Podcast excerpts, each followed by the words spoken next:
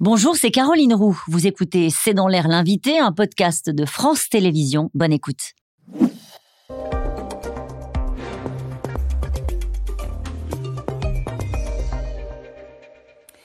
Bonsoir à toutes et à tous, bienvenue dans C'est dans l'air. Mon invité ce soir est Alain Boer. Bonsoir. Bonsoir. Merci d'avoir accepté notre invitation. Les experts de C'est dans l'air vous connaissent bien. Vous publiez un livre Au commencement était la guerre, publié euh, chez Fayard. Et en fait, votre livre, c'est une invitation à regarder euh, notre histoire et peut-être notre avenir euh, en face, en finir avec une forme de naïveté contemporaine qui serait que l'Occident, au fond, a toujours globalement été, en ces dernières années, en paix euh, et que au fond, elle aurait vocation à y revenir. Ce serait la guerre en Ukraine serait une grande parenthèse qu'il faudrait refermer. En fait, la guerre n'a jamais cessé. Non, en fait, au commencement était la guerre. En fait, c'est l'inverse. La parenthèse a été la paix. Mm. Et c'est une parenthèse extraordinaire parce que non seulement nous y avons cru, mais nous avons évité de regarder toutes les micro-guerres qui se créent, dont la première, quasiment immédiatement, c'est en euh, Moldavie, Transnistrie. La deuxième, ben évidemment, c'est la Yougoslavie, euh, qui est le cœur des non-alignés, le cœur des gens qui voulaient justement être en paix entre deux empires qui allaient se faire la guerre. Et puis nous les avons ignorés, la Tchétchénie ailleurs. Chaque fois on a dit c'est un micro-incident. C'est vrai, on avait l'impression que ce n'était pas des vraies guerres. Voilà, c'était pas chez nous, mais c'était de plus en plus près. Et puis, euh, nous avons vécu aussi des moments très compliqués. Il y a des moments qui n'ont pas fini. Euh, L'Irlande, ça n'a jamais été réglé. Chypre, ça n'a jamais été réglé. Euh, la Catalogne, c'est un sujet irritant ou irtiquant. évidemment, le Pays basque, qui est un sujet qui nous concerne. Mais chaque fois, nous avons dit non, non, mais c'est un petit sujet, une petite démangeaison, tout ça n'est pas très grave. Pourquoi, à votre avis, on regardait ça comme ça? Parce qu'il y avait l'idée de la Première Guerre mondiale, de la Seconde Guerre mondiale, bah, le sol européen J'ai vécu ça quand j'étais euh, auprès de, Michel Rocard, et donc il se trouve que j'ai vécu dans les périodes euh, en question, c'est aussi mon histoire, Bien sûr. Euh, la période de c'est merveilleux, le, mur tombe, mais en même temps on a la guerre du Golfe, euh, on est face à la fin ou au renouveau du terrorisme, à des mutations, etc. Mais le mur étant tombé, c'était fini. L'ennemi avait disparu. L'ennemi rouge avait disparu. Et quand on n'a plus d'ennemis, eh ben on croit qu'il n'y en aura plus jamais. Et nous avons transformé notre univers en un espace de bisounours heureux, une sorte de giga Erasmus où il n'y avait plus d'amis ni d'ennemis, il n'y avait plus que des fournisseurs et des clients. le grand marché européen. Le grand marché. Et nous vivions une sorte de globalisation heureuse pour l'éternité. Mm. Euh, un des grands penseurs américains expliquait que c'était la fin de l'histoire. Euh, je pense que c'est l'histoire de la fin Et ça, on va en reparler. On va en reparler parce que vous écrivez derrière cette guerre, à la fois inexorable et imprévue, nous vivons une revanche, une vengeance de l'histoire et de la géographie. Ça veut dire quoi ben, On a créé un univers de frontières à angle droit, à bout carré et au double décimètre. En Afrique, par exemple, qui ont ignoré les foi, les peuples, les traditions, euh, les problématiques nomades par rapport à sédentaires. Bref, on a considéré qu'on allait tout couper à un et que ça allait être parfait et que les gens allaient s'adapter. Quand vous dites et on, c'est qui Nous, l'Occident, les vainqueurs. Et c'est normal. Les, les vainqueurs écrivent l'histoire. Ils la font, ils l'écrivent et parfois il la modifie un petit peu. Mais Yalta a disparu, bon, et en Afrique, depuis que euh, le mur est tombé, depuis que les deux superpuissances ne sont plus qu'une et qu'on est entré désormais dans un espace multipolaire où il y en a beaucoup qui réapparaissent, le réveil des empires, eh bien tout ça a à peu près disparu. Et donc l'histoire et la géographie se rappellent à nous. L'histoire parce que les peuples ont une mémoire et la géographie parce que les frontières que nous décidons unilatéralement n'ont aucun sens pour les gens qui la vivent. Et naturellement, on lit ce livre-là à l'aune de ce qui se passe avec la Russie et l'Ukraine. Vous racontez qu'il y a un homme qui a fait euh, changer la doctrine de la Russie. C'est un homme dont on a assez peu parlé ici même hein, sur le plateau de C'est dans l'air, qui s'appelle Evgeny Primakov. Il était ministre des Affaires étrangères et vous écrivez en fait, dans ce livre, la thèse, c'est que tout était écrit, qu'on aurait pu, si on avait peut-être été plus clairvoyant, voir que tout devait se passer comme ça s'est passé. Evgeny Primakov, ministre des Affaires étrangères, je le disais, qui et Premier ministre, et, premier ministre, et qui dit en fait, qui théorise le fait, un changement de cap, le fait que la Russie doit s'opposer à l'extension de l'OTAN. Et à partir de ce moment-là, tout change. Mais ce qui est extraordinaire, c'est qu'en plus, l'OTAN ne s'étend pas. Contrairement à une idée répandue où nous avons cru qu'il y aurait eu une promesse qui n'aurait pas été tenue, pendant dix ans, l'Occident va faire tout ce qui est possible. Je révèle d'ailleurs les, télégrammes diplomatiques, les débats qui existent sur il faut sauver l'URSS à tout prix. L'effondrement de l'URSS est un danger, c'est le chaos mondial. Il faut les sauver, même contre eux. Et donc pendant dix ans, il y a un temps tentative désespérée de résoudre le problème russe. C'est l'effondrement du régime Eltsine qui pose un problème, parce que économiquement, la Russie s'effondre, malgré les efforts occidentaux pour la sauver. Et il y a un homme, l'homme de l'Occident, Vladimir Poutine. Ah, c'est l'homme qui va. C'est l'interlocuteur le plus ouvert avec l'Ouest. Mais oui, on se dit... pendant, pendant 10 ans, 15 ans, il va tenter tout ce qu'il faut. On parle de Vladimir Poutine à Munich, racontant que si on continue à s'ouvrir, à intégrer euh, l'Ukraine, etc., la Géorgie, ça va mal passer. Mais l'année d'après, il est à Bucarest, au sommet de l'OTAN. Il est l'invité du sommet de l'OTAN. Il participe au débat. Il leur dit écoutez, les gars, il faut qu'on trouve une solution. Autrement, nous n'allons plus pouvoir arriver à cette coexistence. En fait, l'événement, c'est la guerre de Yougoslavie, les, 100 jours de bombardement de la Serbie qui font changer les Russes, parce que jusque-là, ils pensaient qu'ils étaient les méchants, que nous étions les gentils.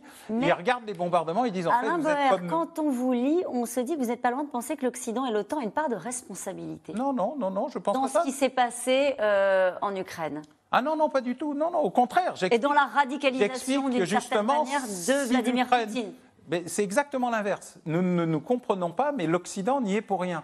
En fait, l'Occident a essayé par tous les moyens, y compris en n'intégrant pas l'Ukraine, en ne s'ouvrant pas en l'Ukraine, en, euh, ne faisant d'avancer par tout petits pas pour dire bon, mais quand même, il faudrait qu'on trouve une solution, etc. Mais au moment où en 2014 il y a la première tentative mmh. euh, véritable de prise de contrôle de l'Ukraine, je rappelle que l'Angleterre, les États-Unis et la Russie sont garantes d'un traité d'un mhm. traité qui permet la dénucléarisation de l'Ukraine, troisième plus grande puissance nucléaire mondiale, en contrepartie de la garantie absolue de sa souveraineté.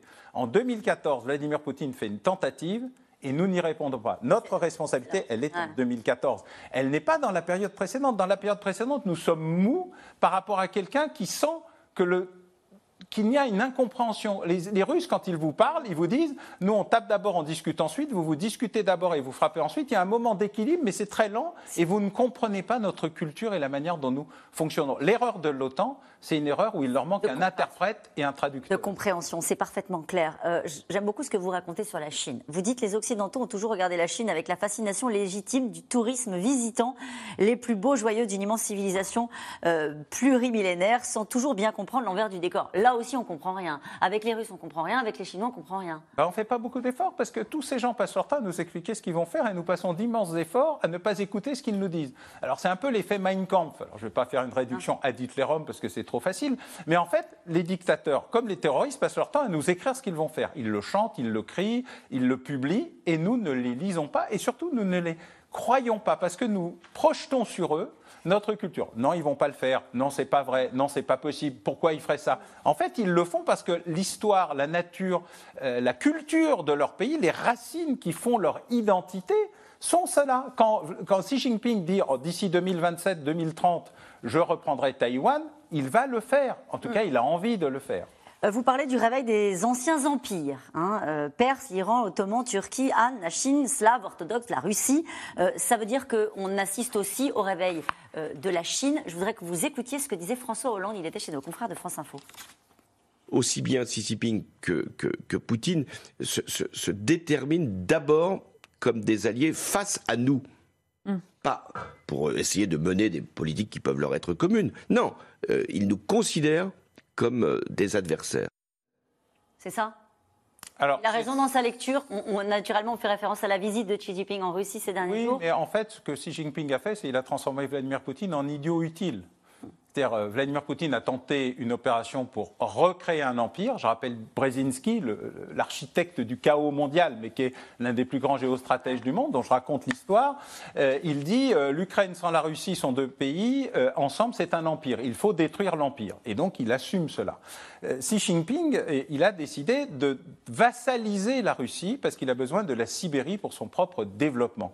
Pendant des années, Staline a voulu éliminer la Russie. Il a même proposé de nucléariser la Chine euh, tellement ça lui faisait peur. Aujourd'hui, la Chine a réussi à inverser le processus en affaiblissant Vladimir Poutine. Elle renforce sa domination, sa puissance et elle crée une nouvelle forme d'empire. Contre nous. Un nouvel axe. Contre nous. Contre les États-Unis et évidemment l'Occident pris dans cette logique d'être à la traîne des États-Unis, car l'Europe ne s'est pas affirmée. Mais vous dites aussi que les régimes autoritaires se découvrent moins efficaces qu'ils ne, ne, le pensaient, euh, que les régimes démocratiques moins faibles qu'ils ne le craignaient.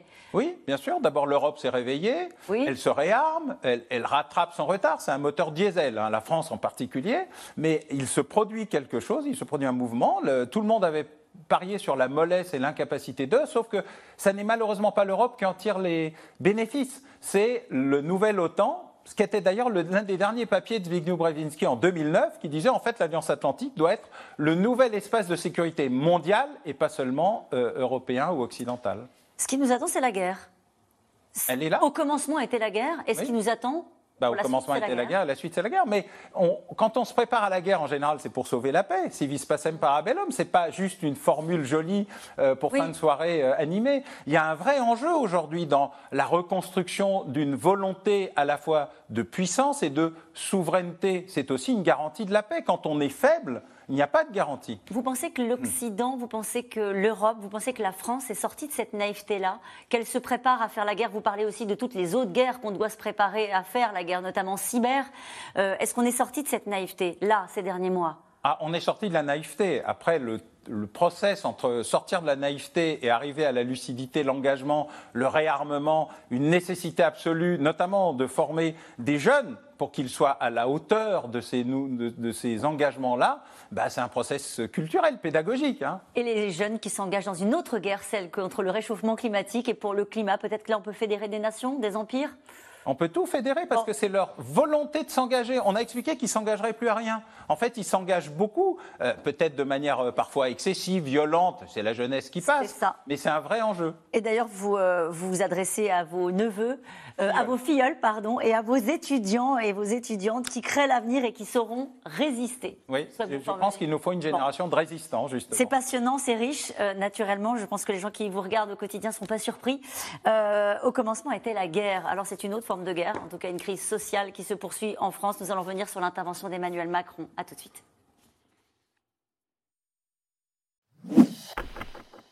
Merci d'avoir écouté C'est dans l'air. Comme vous le savez, vous pouvez désormais écouter l'intégrale, mais aussi l'invité ou vos questions à nos experts. Tous ces podcasts sont disponibles gratuitement sur toutes les plateformes de streaming audio. Et pour le replay vidéo, c'est sur France.tv, bien évidemment. À bientôt.